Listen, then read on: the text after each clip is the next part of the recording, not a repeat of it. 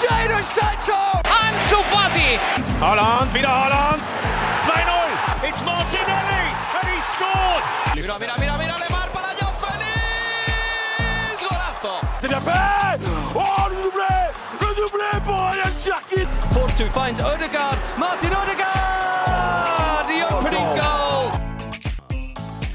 Bonjour à toutes et à tous, bienvenue dans le Formation Football Club, le podcast dédié aux jeunes joueurs, aux éducateurs et aux centres de formation.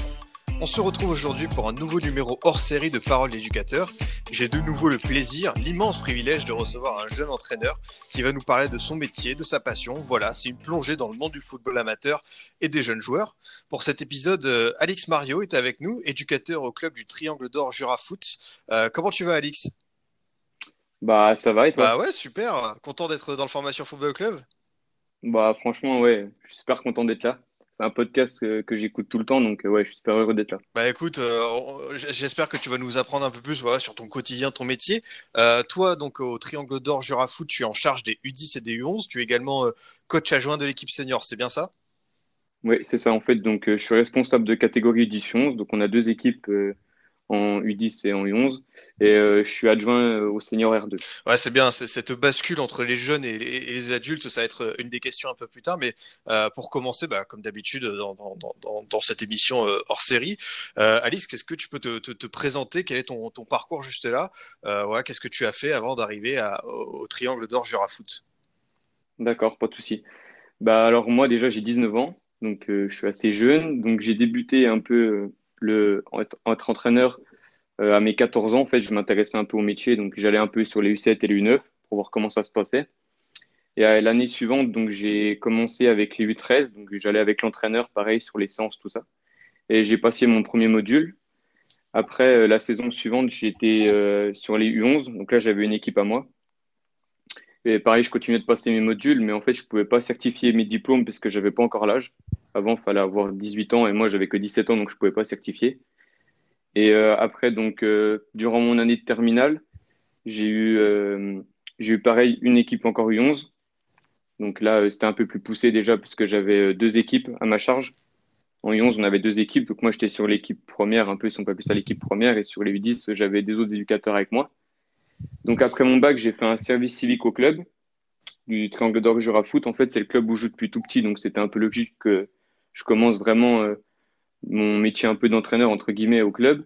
Donc euh, c'était 25 heures par semaine. J'étais responsable du PF, donc le programme éducatif fédéral.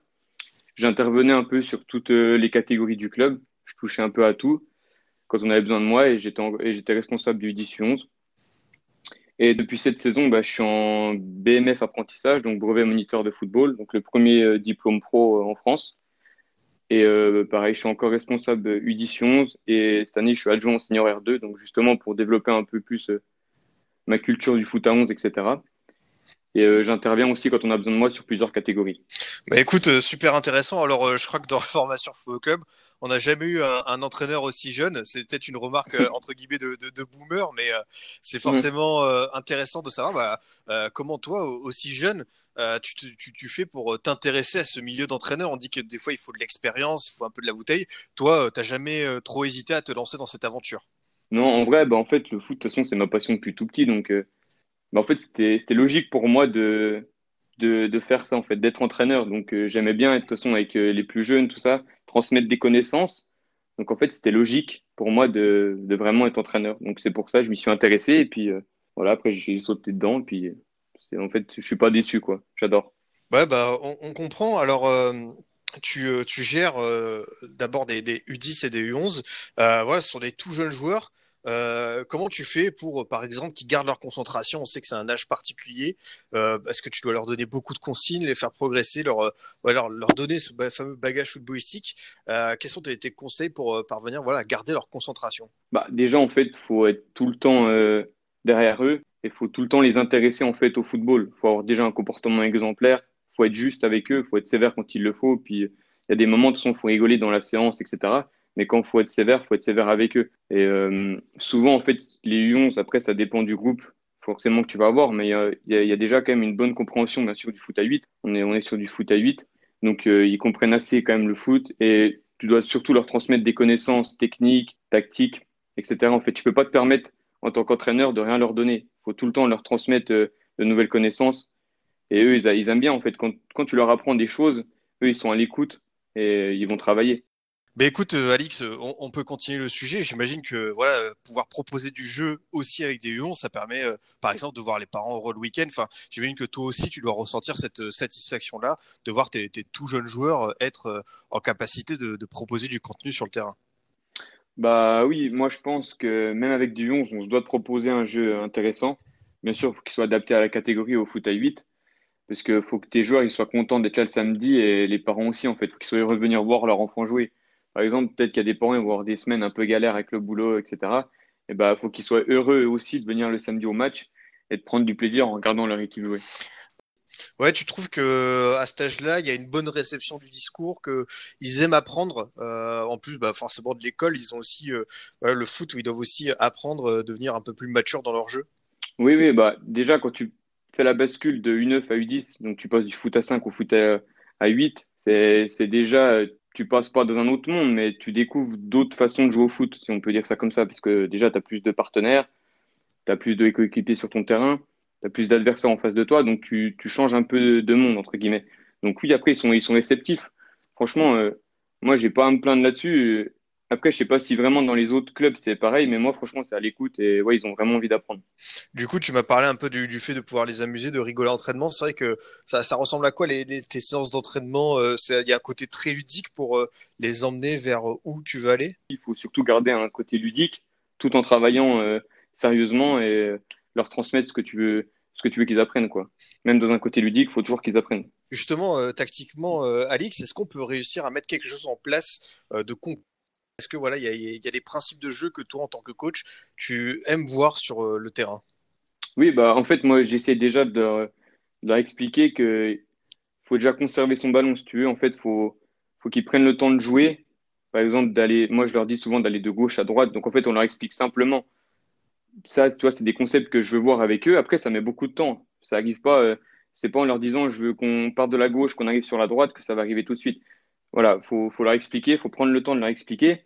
Et euh, au bout d'un moment, ils comprennent qu'ils revoient euh, par moment sur le terrain, jouer avec ses coéquipiers, euh, adopter des déplacements sur un terrain de foot. Au bout d'un moment, ça arrive. Donc, euh, ouais, c'est, faut prendre le temps, en fait. Faut vraiment prendre le temps et, et ça vient. Au bout d'un moment, ça arrive, en fait. Quel temps, euh, on va dire, de, de maturation il faut pour qu'un projet de jeu puisse arriver à bout avec des jeunes joueurs comme ça? C'est au bout de quelques semaines ou c'est plusieurs mois? Non, c'est plusieurs mois. Franchement, ça met du temps, mais quand, quand tu revois sur le terrain, ça te donne un plaisir fou. Quand, euh, quand tu travailles, euh, bah, à chaque séance, tu vas travailler un peu dessus. Et euh, quand tu arrives sur le terrain, ouais, c'est, c'est super. Puis même pour eux, quand ils arrivent vraiment à jouer ensemble, à se trouver les uns et les autres, c'est, c'est du pur bonheur. On est à un âge où voilà, on va rentrer dans, dans la préadolescence. Euh, comment tu fais toi pour, on va dire, les accompagner, les rassurer? Parce qu'on sait qu'en termes de, de, de confiance, des fois, c'est pas évident à cet âge-là quand euh, la puberté commence. Bah, en fait, déjà, il faut toujours être à l'écoute des joueurs. Tu, comme je disais tout à l'heure, tu dois être un modèle. Et t'es un, Mm. bah, moi, pour moi, j'ai un peu le rôle un- d'un grand frère, en fait, avec eux. Faut, faut tout le temps être à l'écoute d'eux. Quand ils ont quelque chose à te dire, bah, peut-être qu'ils vont venir te le dire. Il faut vraiment être à l'écoute, essayer de régler leurs problèmes. Voilà. C'est, faut tout le temps être derrière eux. Et justement, avec euh, les parents, comment ça se passe? Parce que c'est vrai que tu es très jeune. Est-ce que tu réussis à, comment dire, à, à, à te gonfler, à montrer que, entre guillemets, c'est toi le patron de, de, de l'équipe, c'est toi qui prends la décision? Ouais, oui, franchement, ça va. Bah, après, de toute façon, si un, parent a un problème avec moi, euh, comme j'ai toujours dit, moi, je suis toujours ouvert à la discussion. Donc, euh, faut juste me prévenir et puis après, on trouve un moment et on discute s'il y a un problème. Mais pour l'instant, j'ai pas eu de problème avec les parents, euh, depuis que j'ai commencé. Donc, ça va. Pour l'instant, je m'en sors bien. Bah ouais, j'avoue. Et du coup, on parlait du, côté ludique. Est-ce que en dehors du foot, il y a des activités pour ces jeunes joueurs-là que tu trouves intéressants à mettre en place? Que c'est d'autres sports, d'autres disciplines, des séances de relaxation? Est-ce que voilà, euh, il y a, quelque chose à développer hors du foot pour euh, les aider euh, dans, leur progression? Bah, en fait, nous, pendant les stages vacances, donc déjà, on met pas mal de, programmes éducatifs fédéral. Donc, en fait, ça permet d'ouvrir l'esprit des joueurs en dehors du foot. Ça leur donne un enrichissement en dehors du foot. Donc, ça les fait grandir, par exemple, en- on va dire en tant qu'homme, c'est un peu exagéré, mais ça les fait grandir vraiment à côté du foot. Donc, par exemple, moi, l'année dernière, j'avais mis une activité CC pour les jeunes avec, euh, la... en fait, j'avais l'aide d'Yvan Ouandji. C'est un international français de CC qui est ambassadeur des Jeux paralympiques euh, à Paris en 2024. qui m'avait donné deux, trois conseils euh, sur des activités que je pouvais mettre en place. Et du coup, j'avais mis ça avec les jeunes du club et ça leur avait vraiment plu. Et euh, même eux, ils étaient surpris en fait de, de voir comment c'était dur en fait de jouer au foot quand on est non-voyant. Donc, on leur donne, en fait, ça va leur transmettre d'autres valeurs que tu rencontres pas forcément dans la vie de tous les jours ou, ou, sur un terrain de foot. Après, par exemple, j'avais une autre action aussi, j'avais mis une collecte alimentaire. Donc ça, c'était vraiment pour développer des valeurs humanitaires avec eux après, c'était toutes les catégories du club et que ça, ça leur apprenait de, de, voir que certaines personnes pouvaient vivre dans les difficultés en France, en fait. C'est super intéressant. C'est vrai que j'ai jamais eu ce, ce, ce concept-là. On avait parlé de, par exemple de futsal, de, de yoga, mais c'est vrai que le CC foot, euh, ça permet peut-être aussi de développer certains réflexes que forcément euh, euh on pouvait pas obtenir euh, avant. Je sais pas. Qu'est-ce que tu as mm. constaté comme ouais, résultat? Bah déjà, tu as une forte cohésion parce que souvent on les fait travailler par deux, donc tout ce qui est cohésion et entraide, c'est très fort tu as une personne, par exemple, qui va guider la personne qui a les yeux bandés, du coup, dans l'action. Donc euh, là, il faut vraiment être à l'écoute de, de, son partenaire et avoir euh, vraiment confiance en lui. Donc déjà, la, la confiance euh, en, en, autrui, là, elle est, elle est, vraiment développée.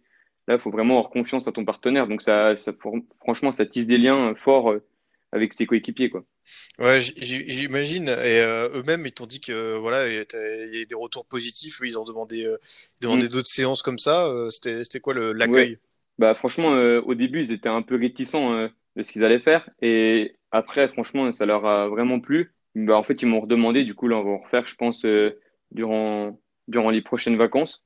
Les vacances de février, je pense, parce que décembre, on va pas en faire. Mais je pense qu'on en refera avec d'autres activités. Et franchement, ils, sont, ils avaient vraiment apprécié. Du coup, peut-être euh, aussi pour permettre à, ces jeunes joueurs de développer leurs capacités, euh, d'être plus à l'aise, notamment pour les appuis, les dribbles. Est-ce que euh, la discipline du futsal est euh, pratiquée au sein de ton club? Est-ce que c'est quelque chose que tu encourages? Ouais, bah moi je l'encourage totalement. Bah déjà nous dans le dans le Jura, on a le futsal, c'est assez développé parce qu'on a une grande trêve, si tu veux, hivernale de à peu près deux mois. Donc euh, nous le futsal il est assez développé. C'est une pratique importante parce que ça te permet déjà d'améliorer ta vitesse de jeu, d'être meilleur dans les petits espaces et d'avoir une meilleure prise de décision? Donc euh, ça améliore pas mal de points. Puis on voit euh, maintenant avec pas mal de joueurs pro euh, dans les interviews tout ça qui disent que le futsal ça a joué un rôle important. Bah, je crois d'ailleurs c'était Maxence Cacré dans une interview à l'équipe qui disait ça ça avait joué un rôle important dans, dans sa carrière. Oui, c'est clair. Puis euh, j'imagine que euh, voilà, ça permet aussi de développer d'autres situations, les petits espaces, euh, la créativité des joueurs. Cette discipline du futsal, bah, comme tu as dit, voilà, beaucoup de, de, de joueurs pros la mettent en avant. Donc ça, c'est aussi à démocratiser dans les clubs. Ouais, ouais, totalement. Pour moi, c'est c'est une part importante qu'on doit développer dans dans les clubs et on doit donner la chance aux joueurs de de pratiquer le futsal. Du coup, toi, en tant qu'éducateur, de quoi tu te, te nourris? Tu, dit, tu nous as parlé de, des diplômes tout à l'heure. Euh, comment tu fais pour te former encore? Parce que tu as 19 ans, du coup, tu te formes encore. Euh, c'est quoi? C'est des lectures? C'est euh, des visionnages de vidéos? C'est comment tu fais, toi, pour voilà, euh, emmagasiner euh, tout ce bagage footballistique? Bah déjà, ouais, c'est beaucoup de lectures. Je lis pas mal de livres sur les entraîneurs, sur le foot. Je suis abonné à Vestiaire. Je, je pense que tu connais. J'ai vu qu'il y avait un article, je crois, sur le, c'est ça. sur le Formation Football Club.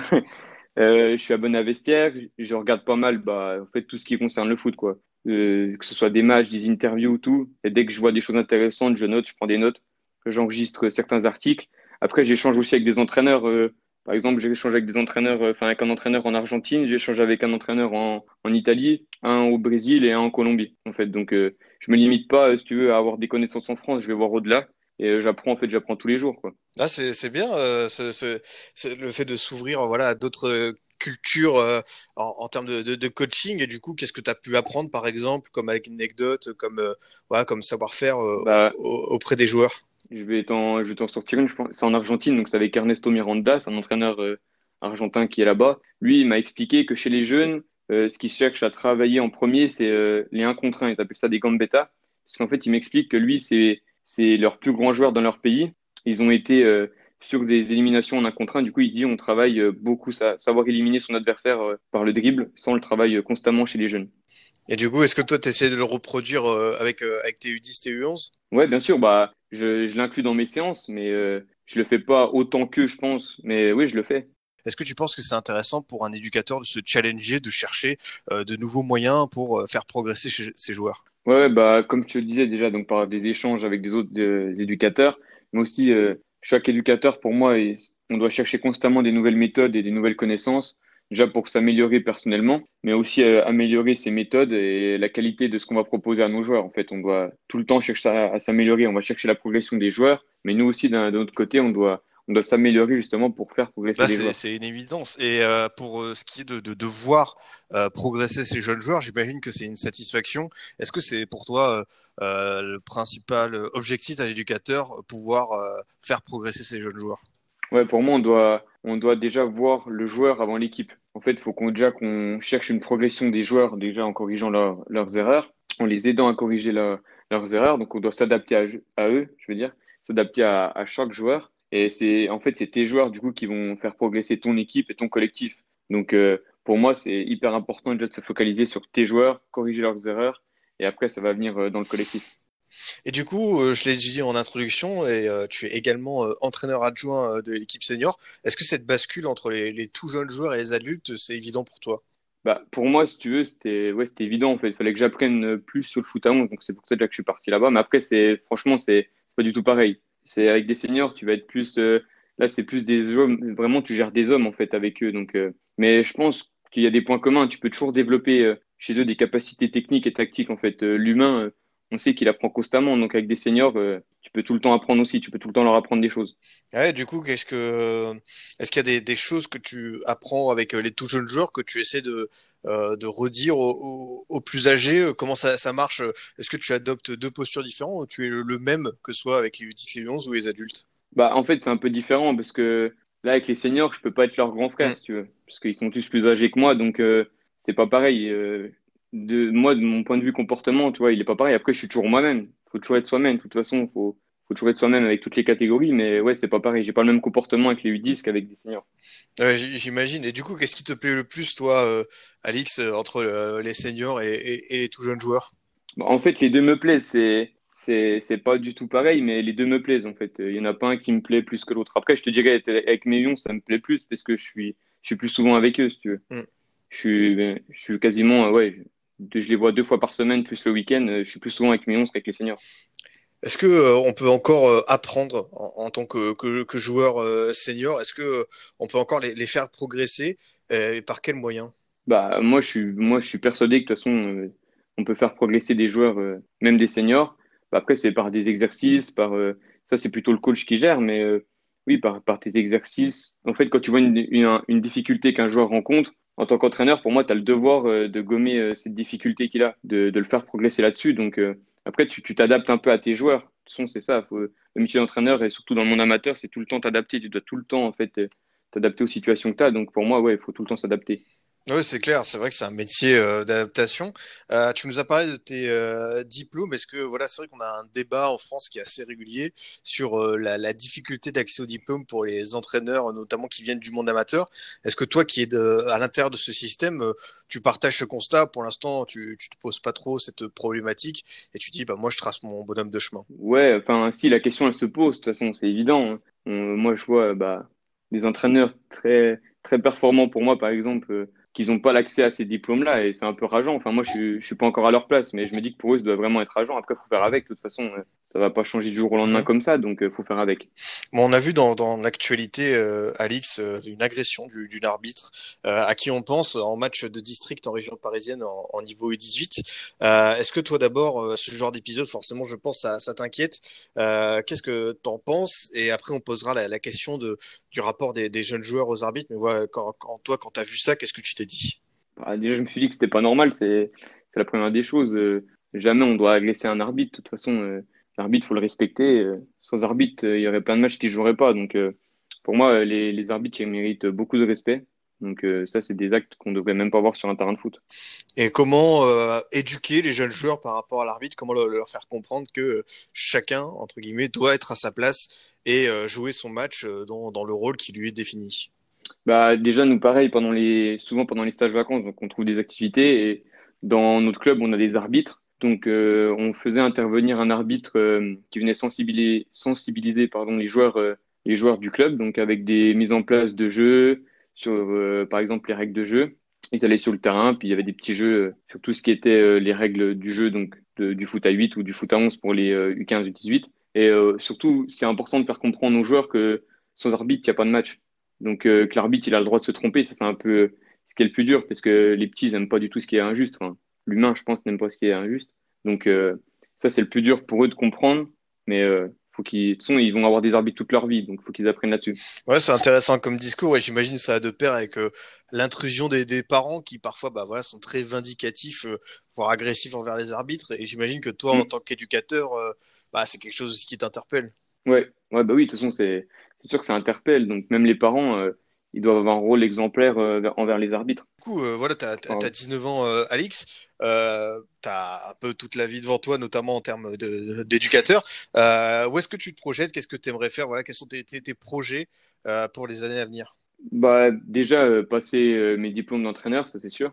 Après, franchement, je me suis pas encore trop vraiment posé la question. Là, je suis vraiment fixé donc avec mon club. Après, je verrai, je verrai ce qui arrivera de toute façon. Donc là, pour l'instant, j'ai pas encore vraiment réfléchi, mais oui, de toute façon, déjà, ça allait plus loin déjà dans mes diplômes d'éducateur. Et après, euh, se former par exemple sur des analyses vidéo, le, métier d'analyste vidéo, etc.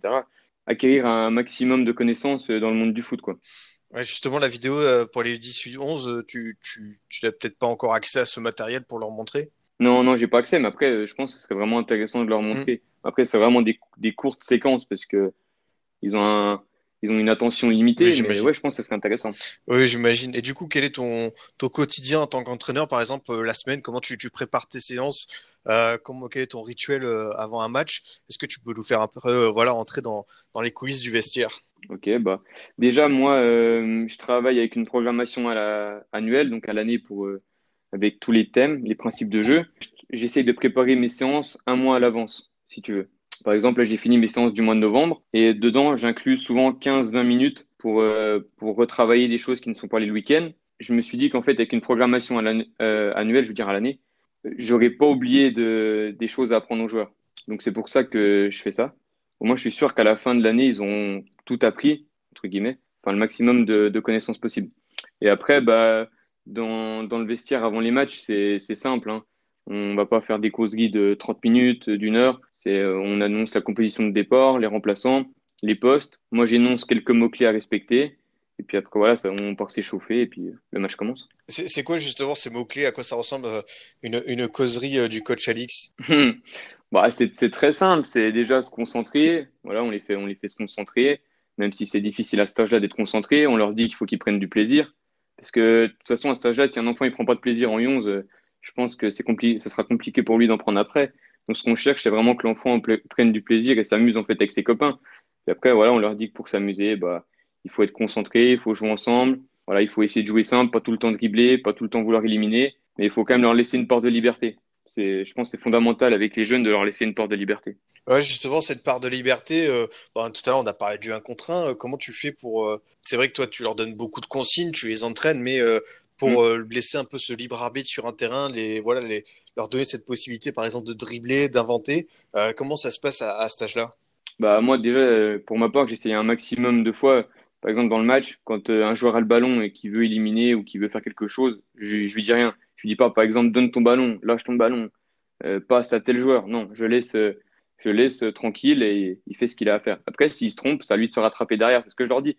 Je leur dis, nous, on a le droit de se tromper sur un terrain de foot. Si tu te trompes, derrière, faut te rattraper. Ouais, c'est important euh, ce, message, tu penses, euh, à, à répéter auprès des jeunes joueurs? Je pense que c'est fondamental. Euh, surtout à cet âge-là, en fait, il faut laisser une, vraiment une grosse part de liberté à, à son joueur et qui s'amuse sur un terrain de foot. Au niveau du club euh, Triangle d'Or euh, Jurafoot, est-ce qu'il y a euh, on va dire des grands principes de jeu qu'on essaie de respecter tout au long de l'école de foot, euh, voilà, des, des tout jeunes jusqu'au U19 Est-ce qu'on essaie de mettre en place euh, une, une philosophie euh, à long terme dans, au sein du club? C'est compliqué parce qu'en fait, on est vraiment, on n'est pas un très gros club, si tu veux. Mais après, oui, on a, on a quelques, je pense, on a une philosophie, je pense, c'est trop. C'est pas une Mhm. philosophie, mais on a quelques principes à respecter. Et du coup, ce serait quoi cette philosophie si tu veux résumer en quelques lignes? Bah déjà, euh, faut qu'un maximum de joueurs déjà aient un bagage technique, c'est ça et certain.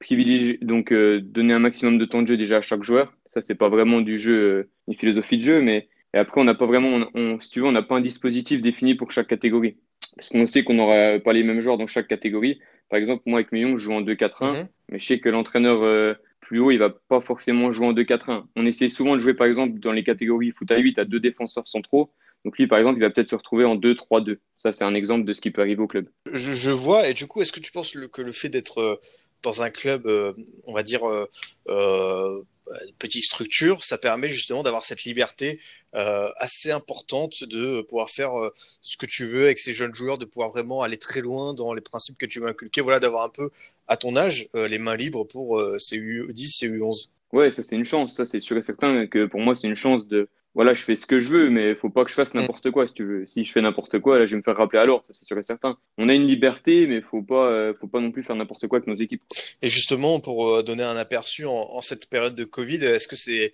c'est simple euh, les, les, les, les semaines, les, soirs de d'entraînement, euh, les, les, week-ends de match à gérer tout ça Peut-être pour qu'on se rende compte, parce que nous on n'est pas forcément sur les terrains tous les week-ends. Comment ça se gère un peu de l'intérieur? Bah là c'est compliqué parce que déjà depuis même pas une semaine, on n'a plus le droit au vestiaire. Donc là, il y avait une réunion, je crois, entre le préfet du Jura et le district du Jura, donc euh, pour voir comment comment ça allait s'organiser. Donc déjà, sans les vestiaires, c'est très compliqué. Bah moi, j'ai pas le, problème du masque pour les joueurs, si tu parce que mes joueurs, ils ont pas 11 ans. Donc euh, nous, on n'a pas ce problème-là, mais après, de toute façon, c'est des, protocoles à respecter. hein. On a, on a mis en place un protocole avec le club, faut que les parents le respectent, faut que les joueurs le respectent. Si on veut aller de l'avant, de toute façon, on est obligé de respecter le protocole, donc faut faire avec. Ouais, j'imagine, c'est compliqué de plus avoir euh, accès au vestiaire. On espère que bah, la saison pourra aller au bout dans, dans, dans, Mm. dans des circonstances à peu près normales. Ouais, c'est sûr, bah, on l'espère tous, hein, de toute façon. Du coup, euh, Alix, euh, il y a plusieurs euh, joueurs jeunes auditeurs qui nous écoutent. S'ils avaient envie de, de, voilà, de passer le cap, de devenir éducateur, quels seraient tes conseils à toi pour leur dire de, de franchir le pas? Bah, déjà, ne de ne pas avoir peur de se lancer, ça c'est sûr, faut, faut pas avoir peur.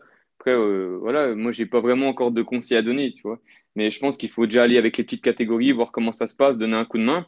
Et puis si ça vous plaît, bah, faut y aller à fond. Après, faut pas, je pense qu'il faut pas le faire si ça, si ça vous plaît pas. Si vraiment si ça vous plaît, bah, faut y faire. Faut aller vraiment à fond et ne pas avoir peur. Peut-être pour donner un aperçu, ça- par semaine, tu consacres combien d'heures à ce métier d'éducateur? Bah, déjà, euh, vu que je suis en apprentissage, je suis en 35 heures au club. Mhm. Donc, euh, je passe 35 heures à faire du foot, si tu veux.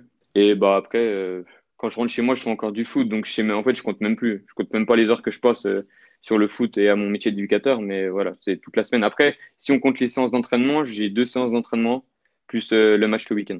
Très bien. Des séances d'entraînement de, de, de combien de temps à peu près la durée? Euh, une heure et quart, une heure et demie. Très bien. Et du coup, euh, euh, concernant euh, l'équipe senior, tu es avec eux euh, euh, combien de fois par semaine? Comment ça se passe un peu euh, avec, euh, avec cette équipe? Alors moi, je suis avec eux une à deux fois par semaine parce que le vendredi, c'est j'ai souvent entraînement avec les Lions, donc je peux pas trop aller avec eux parce que pour l'horaire, c'est un peu compliqué. Mais le mardi, je suis avec eux et les week-ends, je suis avec eux. Ouais, et du coup, euh, quel est un peu le... Je crois que vous êtes en R2, c'est ça? Ouais. Quelles sont un peu les, les ambitions du club en termes de, de développement de, de structure? Euh, qu'est-ce que visent les dirigeants euh, euh, pour voilà, le, le, le court et le moyen terme? Bah déjà, c'est déjà de se maintenir en R2 parce que en cette période, on sait que c'est compliqué. Mhm.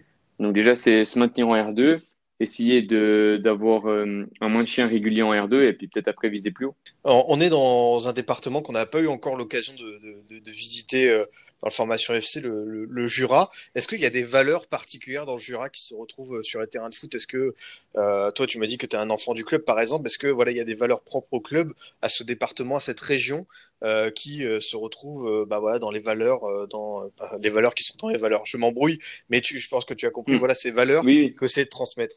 Bah nous après on a des valeurs. De toute façon dans le club, Mhm. chaque club doit avoir des valeurs parce que c'est ce qui représente ton club. Donc on essaye d'inculquer déjà les valeurs de respect, la convivialité. Donc ouais, ça c'est toutes des, des valeurs qu'on doit mettre et de solidaire avec les autres. Donc oui, c'est des valeurs qu'on va retrouver sur les terrains de foot euh, dans le Jura. Ah, c'est important, j'imagine, euh, bah, surtout à, à cet âge-là, à 10-11 ans, de, de pouvoir euh, transmettre, parce que c'est vrai qu'aussi tu es dans un rôle de transmission de cette identité du club. Bah oui, c'est sûr que c'est très important. De toute façon, faut que déjà le respect, c'est pour moi c'est la chose la plus importante. Faut que nos jeunes ils soient respectueux, dire bonjour aux personnes du club, dire bonjour euh, à chaque fois qu'on voit une personne au bord des terrains. Ça, c'est les premières choses qu'on doit leur leur inculquer. Faut, faut que nous on a un comportement exemplaire, mais que les jeunes aussi aient un comportement exemplaire. Non, c'est sûr, c'est sûr, c'est super, c'était super intéressant en tout cas, Alix, de, de discuter avec toi. Est-ce que tu as quelque chose à rajouter avant que, que l'on se quitte? Non, franchement, j'ai pas grand-chose à rajouter. euh, Juste euh, que c'est un podcast de très grande qualité et que je suis vraiment heureux d'être là. Bah écoute, euh, en tout cas, euh, bah, on a pla- plaisir, on a eu plaisir de te recevoir dans l'émission.